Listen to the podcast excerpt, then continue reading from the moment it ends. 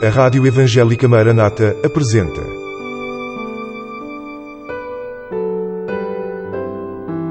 Mulheres da Bíblia.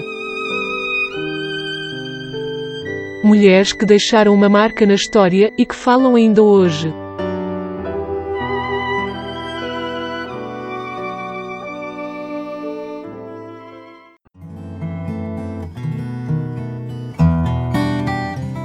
Agar, Episódio 1 Deus que me vê. Agar evidencia-se na narrativa bíblica não tanto pelo que fez, mas pelo que o Senhor fez por ela. O episódio que vamos comentar hoje encontra-se no capítulo 16 do livro de Gênesis. O Senhor prometeu a Abraão que lhe daria uma descendência numerosa. A mulher dele, Sara, era estéril. Passaram-se dez anos sem nascer um filho. Ela resolveu então oferecer ao marido a sua escrava egípcia, chamada Agar, como concubina para ter filhos por meio dela. Esta era uma prática comum naquele tempo, mas ia contra o ideal de Deus para a relação conjugal que devia ser monogâmica. Como segunda esposa, Agar era menos importante que Sara, mas quando soube que estava grávida do seu senhor, começou a desprezar Sara. Esta ficou naturalmente cheia de ciúmes e foi queixar-se ao marido. Abraão não quis saber e disse-lhe que fizesse o que entendesse, porque a escrava era dela. Sara afligiu a Agar de tal maneira que esta decidiu fugir. Na fuga, parou junto a uma fonte no deserto. Devia estar muito cansada, especialmente porque estava grávida. Devia estar cheia de medo de ser apanhada. Devia sentir-se só e desamparada. Sentia que ninguém a amava. Estava só no mundo. Foi nesta situação que o anjo do Senhor lhe apareceu e lhe perguntou: Agar, serva de Sara, de onde vens e para onde vais? Ela sabia só que tinha fugido da sua senhora, mas não conseguiu dizer para onde ia, porque ela própria não tinha ideia do que ia fazer. Ela via só o problema, mas não conhecia a solução.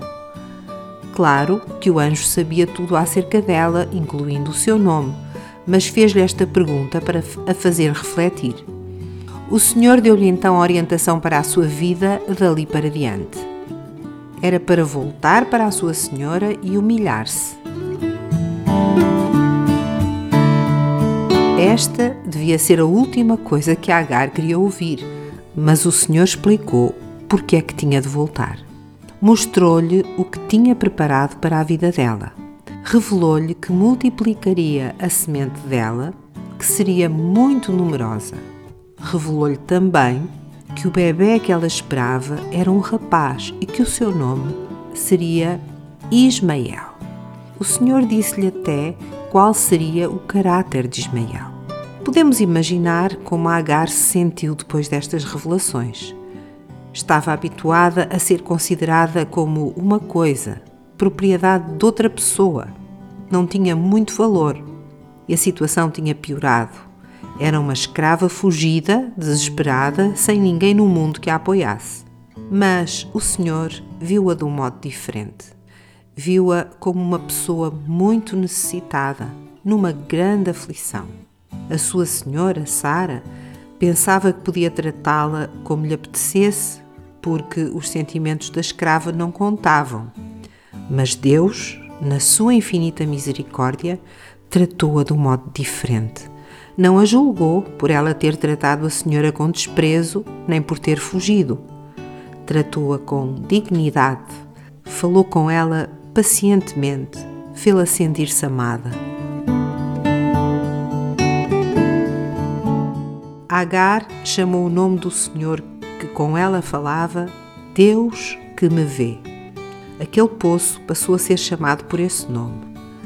Deus tinha visto uma mulher sozinha no deserto, mas tinha visto mais, tinha visto e ouvido o que se passava no coração dela: o medo, o desespero, a aflição. Quando o Senhor disse que o nome do filho seria Ismael, explicou que lhe dava esse nome porque o Senhor ouviu a tua aflição.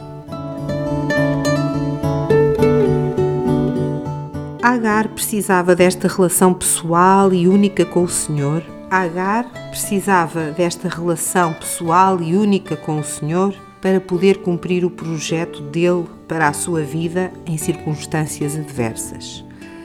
De certeza que ela tinha ouvido Abraão falar da sua experiência, como o Senhor o tinha chamado dentre os pagãos e o tinha levado para a terra prometida.